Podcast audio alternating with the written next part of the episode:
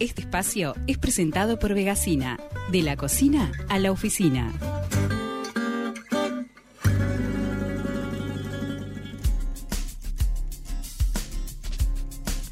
Caro, buen día, ¿cómo estás? Hola, buen día, ¿cómo están? ¿Cómo Muy bien, estás, ¿y vos? Caro? ¿Todo bien? ¿Todo bien? Me, me faltaba una voz ahí acompañando, escuchaba solo tú que dije, bueno, la dejaron sola. Acá estoy, acá Estaba Gabo estoy, ahí. acá estoy. Bien, bien. Eh, nada, le, recién amordacé a Tuque, así que ahora podemos estar tranquilos y en paz. Caro, hablas hoy ¿Qué de tema género hoy? y vejez. Contanos un poquito Sí. por dónde va todo lo de hoy. Sí, el primero de octubre fue el Día Internacional de las Personas Mayores, este, que fue establecido así por la Organización de las Naciones Unidas, y el mes de octubre es el mes de las personas mayores. Por eso la idea era un poco hoy hablar de esto. Este, bueno, concretamente, eh, un poco lo que vamos a estar conversando, la información de lo que vamos a estar conversando está basada en un- una investigación que se publicó en el año 2018, que se llama Vejeces de las Mujeres, Desafíos para la Igualdad de Género y la Justicia Social en Uruguay. Es una investigación reciente porque tiene tres años nada más. Cargo perdón. de- País Sí, el dime. nuestro con un gran índice de, eh, de población eh, añosa, ¿no? Eh, a diferencia por ahí sí, de otros, digo, somos un país chico donde gran parte de su población es, eh, no quiero no, Sí. no- no quiero eh, decir vejez, pero digo, es eh, adulta. Sí, sí, es una población población adulta. envejecida, sí. Exacto, De hecho, somos, este, bueno, Uruguay es el país de la región después de Cuba eh, más envejecido. Eh, esto tiene que ver con factores biológicos y además con, con, con factores sociales. Este, en, en respecto a la población uruguaya, el 14,5% de las personas son personas que tienen 65 años o más y a su vez eh, las personas que tienen esta 65 años o más, el 60% son mujeres. Esto quiere decir que la población envejecida es un grupo feminizado. De ahí también la importancia de, bueno, mirar como este fenómeno con perspectiva de género, ¿no? Claro. Eh, entonces, bueno, simplemente unas pinceladas de, de- de lo que son las, eh, en base a esta investigación que les contaba recién de, de Rosario Aguirre y Soles Cabino, de lo que son las desigualdades de género en esta etapa de la vida en, en Uruguay y también en, en otros países del mundo, porque en realidad en Uruguay no hay tantos estudios tampoco que aborden este tema, esta, este, esta etapa de la vida este, desde una mirada de género, entonces algunos datos refieren específicamente a Uruguay, que son también datos demográficos que se obtienen a través del INE y demás, y otros a, datos, bueno, a países, a otros países, pero que se pueden, uno puede hipotetizar o suponer que acá la realidad no es muy diferente, ¿no? Entonces, bueno, por un lado, este, decir que obviamente en, en esta etapa de la vida persisten mandatos de género que determinan eh, qué expectativas se tienen según si uno es un viejo eh, varón o una vieja mujer. Eh, digo viejo y vieja porque así está planteado con esos términos en- Claro. en la investigación que les, que les citaba recién. Este, y bueno, y, y, mm, a partir de ese trabajo se, se expresan, digamos, las vulnerabilidades que enfrentan la mayoría de las mujeres en, en esta etapa de su vida. Una de ellas, por ejemplo, es que se enfrentan a esta etapa con menores recursos que los hombres. Cuando hablamos de recursos, hablamos de, en términos de apoyo familiar, ingresos económicos, ni que hablar, y bienes disponibles, por ejemplo, ¿no? O sea, como que en ese sentido las mujeres llegan más desvalidas a la eh, lo que podríamos llamar tercera edad, ¿no? A partir de los 65 años, que los varones. Por otra parte, en Uruguay puntualmente ha habido reformas importantes en el sistema Caro, perdón previsional. que te corte ahí, Sí. pero eso tiene que ver con el- la, mala, la mala remuneración y diferencia salarial que hay entre el hombre y la mujer durante toda la vida. Se arrastra Sí, ese nivel de que cuando se van a jubilar es el hombre que termina Sí. cobrando más jubilación porque en realidad en su vida ganó mucho más. Sí, exacto. Eh, eso tiene varias, este, como varios, varios factores que lo desencadenan. ¿no? Uno de ellos es lo que vos decís, este, la, la remuneración al ser menor, obviamente impacta en jubilaciones menores y en menores recursos, y además las mujeres a lo largo de toda su vida interrumpen generalmente eh, en con mayor frecuencia que los hombres sus trayectorias laborales o profesionales por razones de cuidados de personas en situación de dependencia, de, de hijos menores a cargo y todo lo demás. Entonces eso también a la larga impacta en, la jubilación posterior, ¿no? Pero sí, viene un poco por, por lo que vos decías. Mm, Bueno, entonces les, les decía, el tema del el sistema previsional ha, ha sido reformado y se han tomado algunas medidas tendientes a, bueno, reducir la brecha de género en esta etapa de la vida y todo lo demás, pero justamente las probabilidades de acceder a una jubilación siguen siendo menores, por esto mismo que comentábamos recién, para las mujeres que para los hombres, por esta interrupción de las trayectorias laborales, y a su vez, cuando acceden a la jubilación, se da en promedio una diferencia, una brecha que ronda los seis mil pesos entre mujeres y varones. O sea, las mujeres ganan menos, ¿no? En, promedialmente que los varones en la, la jubilación. Esto es lo que tiene que ver con lo que podríamos llamar los ingresos económicos. Después se dan otras eh, diferencias según si, si la persona mayor es, es varón o mujer, que tiene que ver, por ejemplo, con la viudez. Y esto, esto me parece súper interesante porque no son las, los datos o las informaciones que trascienden habitualmente eh, en la agenda, digamos, informativa, este, que tienen que ver con más con, con esto que hablábamos, ¿no? las construcciones sociales de género. Y, por ejemplo, en el caso de las mujeres, lo que se refleja es que no tienen tantas dificultades, por ejemplo, si una mujer queda viuda, no tiene tantas dificultades de vincularse con su entorno inmediato, esto es vecinos, grupos sociales, este, organizaciones desde la propia localidad o del propio barrio, familiares o redes de parentesco este, que tenga más allá del esposo que, que, falleció. Mientras que en el caso de este, los varones sí se visualiza como eh, al quedar viudos como un discurso, claro, un discurso que, que, que, refleja más como una cuestión de desolación y de aislamiento. que viven esa pérdida, eh, también la pérdida cuando hablo ahora en este caso me refiero a, pasar de lo que es el ámbito activo, por llamarlo de alguna forma, eso a mí me parece horrendo esa palabra, pero bueno, eh, digamos, el ámbito del mundo del trabajo remunerado, por, decirlo así, y pasan a la, a la etapa de, de la jubilación, también viven esa pérdida este, de, una manera como mucho más em, drástica, por decirlo de alguna forma, esa pérdida del contacto con el mundo público, ¿no? Que es el mundo que les ha sido legitimado, que les ha sido propio, y les cuesta más elaborar un discurso, esa posibilidad, en el discurso, perdón, de establecer vínculos con sus pares y con otras generaciones, ¿no? Ahí como que las mujeres, por la propia construcción de género que tenemos, de, eso, ¿no? De, los vínculos sociales, de, las redes, de generar redes, los propios vínculos familiares que las mujeres generamos a lo largo de toda nuestra vida, ¿no? Por los propios temas de cuidados y demás. Bueno, a los varones se les hace un poco más cuesta arriba, ¿no? Ahora, Caro, perdón, qué significativo que es esto que decís, porque en el plano, eh, de alguna manera, en el plano, hay, hay como cierta contraposición, ¿no? En el plano económico es eh, de suponer que la mujer queda, y, volviendo a utilizar estos términos que, vos mm. mencionabas recién, eh, no tan agraciados, ¿no? en una situación mm. mucho más pasiva, ¿no? Porque se, se, supone que el hombre puede seguir incluso generando ingresos, o eventualmente la mujer puede llegar a dejar de percibir sus ingresos, porque también entiendo que por la desigualdad de oportunidades y demás, hay, eh, claro que lo sigue habiendo y seguramente debe haber habido, en, sobre todo justamente en mujeres grandes, esta situación de mujeres que eran, por ejemplo, no sé, amas de casa, eh, domésticas. Eh, recuerdo el caso de mi abuela, por ejemplo, que era docente de piano. Eh, ah, y recuerdo que, le costó mucho trabajo eh, en su momento porque en un momento se le ocurrió, viste, de decirte, ay, bueno, me voy a jubilar como docente de piano para percibir un ingreso más. Eh, y fue muy, muy trabajoso llegar a eso. Pero qué contraposición del, plano económico a lo social, donde ahí pareciese que la mujer cobra un rol mucho más activo y el hombre queda, como, como decía antes, un poco más retraído en ese plano, ¿no? Sí, Sí, sí, es tal cual lo que vos decís. Este, eso todo siempre hablando en términos generales, ¿no? Este, obviamente hay casos y casos, pero pero sí, además pensemos, bueno, de hecho, otro dato que refleja esto que vos planteabas es que, por ejemplo, eh, hay indicios que muestran que los este, que los eh, hombres eh, que están casados y que llegan a la tercera edad en esa situación de casados o de tener una pareja o una compañera suelen ser más saludables y vivir más tiempo que los hombres que llegan a la vejez solteros. O sea, eso quiero decir que de alguna manera el hecho de tener a una mujer al lado impacta o estaría impactando en la longevidad de ese varón, posiblemente por el rol esto que hablábamos. Y eso tiene una doble lectura, ¿no? Porque por un lado, bueno, qué bien que pueda vivir un poco más, pero también hay que ver por qué. Porque es un tipo atendido, que está en la cómoda y tiene a alguien que le solucione un montón de cosas, entonces eh, evita un montón de factores de estrés, en fin, ¿no? Claro, acá la hipótesis es que más allá de los cuidados concretos de, prácticos, digamos, de, del día a día, eh, eh, influye mucho el cuidado afectivo.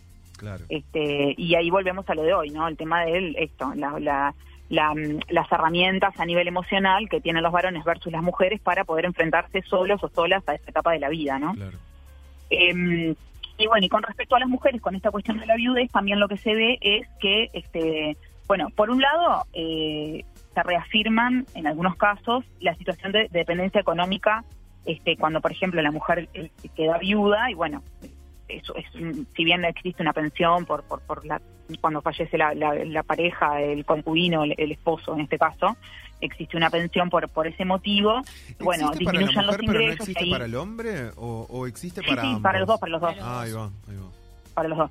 Este, no, decía ahora eh, en el caso del varón porque estaba hablando de, cuando la mujer es viuda, ¿no? Sí, sí, sí, Pero en otros casos, por ejemplo, las mujeres se muestran como liberadas de las restricciones propias del vínculo matrimonial y esto me parece muy fuerte porque la investigación lo que dice es que gozan por primera vez de autonomía, dejando de sentir el peso de ser cuidadoras de sus maridos en situación de dependencia, etcétera, etcétera. O sea, pensemos en, yo sé que capaz que para nuestras generaciones esto es difícil de ver, pero bueno, como decía, si pensamos quizás a nuestras abuelas o incluso a nuestras bisabuelas si alguno llegó a conocer a una bisabuela, pensemos en mujeres que han pasado literalmente toda su vida cuidando.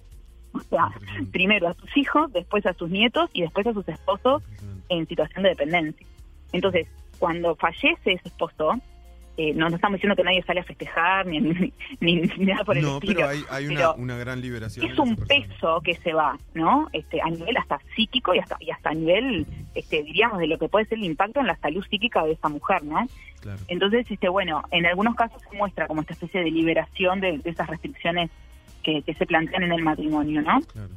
Eh, y después algunos datos que son medio como ya conocidos mismo en otros en otros rangos etarios, ¿no? Por ejemplo, que las mujeres se cuidan más en términos de salud, por lo tanto eso también impacta en la longevidad de las mujeres, esto es en general a lo largo de toda la vida, no solo en la tercera edad, van más al médico, detectan normalmente antes las enfermedades y eso permite un tratamiento más precoz.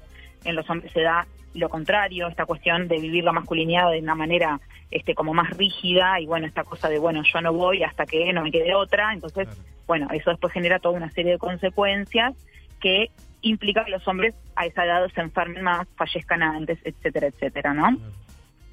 Eh, y después, ya como para ir redondeando, algunos datos que esto también me pareció súper interesante, que, que, tienen que ver con la encuesta, la última encuesta de prevalencia de violencia basada en género que se publicó en 2020, y que justamente lo que dice es que eh, uno de los mayores desafíos vinculados a la tercera edad en Uruguay tiene que ver con la violencia física y psicológica en el ámbito familiar. Obviamente que esto aplica para varones y para mujeres, no estamos diciendo que solo las mujeres sufren violencia este, intrafamiliar en la tercera edad, pero por ser mujeres, como en todo, este, digamos, están en situación de mayor vulnerabilidad, ¿no?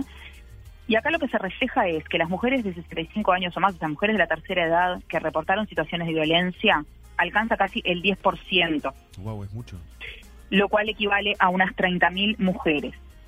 Y el tipo de violencia que más prevalece es la violencia psicológica, que, es un poco como de, presuponerse, si se quiere, que puede referir a ignorancia de la opinión de esta persona, no ser tomadas en cuenta, se les retira la palabra, el abandono, el aislamiento, amenazas de echarlas de la casa, por ejemplo, o hacerlas sentir un estorbo, ¿no? Este tipo de situaciones.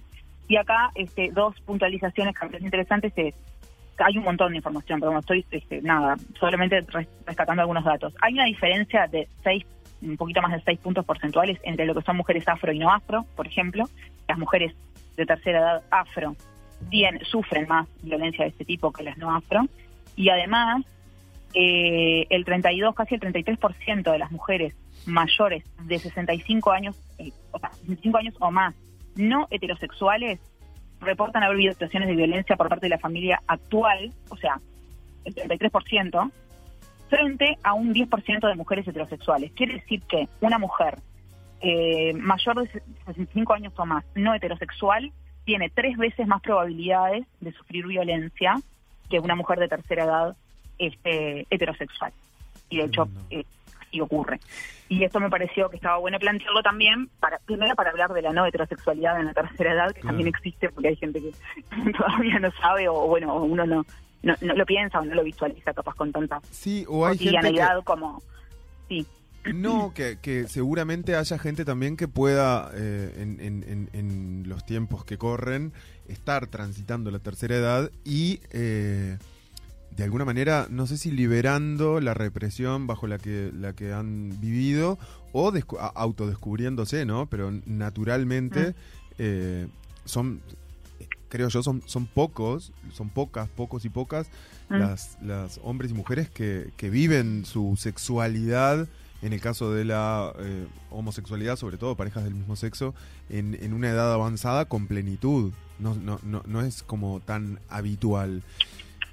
Y también Sí. quería preguntarte, Caro, si está contemplado dentro de esto que mencionabas el hecho de parejas eh, que han, o de personas, mejor dicho, que han pasado por distintas situaciones de pareja, eh, a diferencia de esas personas que han vivido toda la vida con su pareja, porque entiendo que también, por una cuestión generacional y de otros tiempos y tal, pasa esto de que hoy en día te encontrás con mujeres por ahí de eh, 70, 70 y pico de años que, claro, han estado toda la Claro. vida con el mismo hombre, por ejemplo, para poner una situación de pareja de heterosexual. cuidado, como decía en el mismo rol de cuidado. Entonces, ¿hay alguna variante en ese sentido o, o ya tiene que ver más con la persona que más allá de que haya pasado por una sola pareja o distintas parejas, su rol siempre ha sido el mismo? Sí, no sé si te entendí bien la pregunta. Este, si vos me, preguntás a lo que contempla la investigación, yo en lo que pude, en lo que llegué a leer, no vi que eh, hablara o solamente de, de mujeres que estuvieron con la misma pareja Claro, o con personas, o sea, de hecho esta investigación se, se publicó en 2018. claro. Eh, yo asumo de que ABA contempló el universo de personas De personas más allá del 35 años o más, Ah, más allá de si estaban en la tercera edad con, con esa pareja que le habían Con- conocido ayer claro. o estaban claro. con su marido de hace 30 años. Sí, sí, sí, sí. Este, pero estoy haciendo una, digamos, tendría que chequearlo, pero estoy asumiendo de que eso es así. Ahí va, ahí va. Pero, pero bueno, nada, claramente sí, existen los dos casos y, y bueno, y está bueno tenerlos en cuenta también. Porque, bueno, Sí, claro, por supuesto. Sí, sí, no, de hecho, hoy en día, bueno, si pensamos en personas, como vos decís, o sea, de más de 70 años, capaz que sí es más, más probable que si tienen una pareja sea la pareja de toda la vida o la de los últimos 20 años, 30 años, o lo que sea, pero si te vas malas un poco más abajo, de tipo, ahora, ¿no? O sea, la- de ¿Eh? nuestro- malas generaciones de nuestros abuelos, bisabuelos y de las generaciones anteriores. Capaz Claro, que capaz que las nosotros de- o las que vendrán Sí. ya no va, no va a correr esto. Sí, yo te diría que ya en las generaciones de nuestros padres, por ejemplo, si yo pienso en Es mí y en, mi- y en el, y en el entorno No de, corre. mis, de mis amistades o de mis compañeros de trabajo, nuestros No. padres, por ejemplo, ya no entran dentro de ese Sí, canon. sí, porque sí, están todos, totalmente. o sea, las- esas parejas originarias de las cuales nacimos nosotros, la mayoría están separadas o divorciadas. Claro. O sea que posiblemente es- esos matrimonios o esas parejas están, o, bueno, o solteras o conformaron sus, sus parejas posteriores, digamos, Sí, a este sí. matrimonio.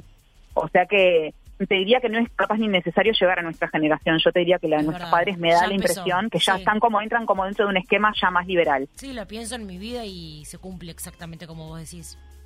¿Cuánta, Sí, tal cual. ¿Cuánta información y cuánto dato de, Sí. de calidad para procesar? Yo quiero que la gente sepa que es muy difícil para mí poder sintetizar todo lo Sí. que quiero decir. Es mucho, Es porque que- aparte son muchos datos. Exactamente. Eh, y, y bueno. y muchos lugares Sí, y uno aparte cuando uno le gusta hablar de, de- o sea, cuando uno le, uno se compenetra con esos temas, quiere como decir todo Sí. y, ay, esto qué interesante, fíjate este dato. Y Hay cosas- mucha cosas variable, claro, ¿no? Las, las Mm. mujeres que están en tal situación, las que trabajaron, las que no, las que, bueno, diferentes situaciones sí, que hacen sí. que los datos Sí, sean lo podés analizados. enfocar desde el lado solo lo, lo económico, lo que tiene que ver con la con la seguridad social, desde los desde lo cultural, desde bueno, en fin, desde todo. ¿Y Pero que bueno, está nada, bueno, re-? Sí, dime. Eh, nada, para las personas que aún por ahí tenemos abuelos o, o, bueno, bisabuelos y demás, y que tenemos como cierta relación en la cual podemos entablar diálogos, abordar estos temas también, preguntar, observar, llegar, sacar conclusiones, Sí. digo, es un tema que no nos pasa por el costado, que nos tiene que, que- que- que atravesar y, y- e interesar un poco más, para poder aprender de eso también y poder generar nuevas generaciones que, que nada, que no cometan por ahí errores, eh, por llamarlo de alguna forma, que, que han cometido otras generaciones. Caro, gracias por minutos Sí, en el taquito. Nos estamos yendo a la pausa, pero qué lindo que estuvo la charla, ¿eh? Muchas gracias por estar ahí, Caro.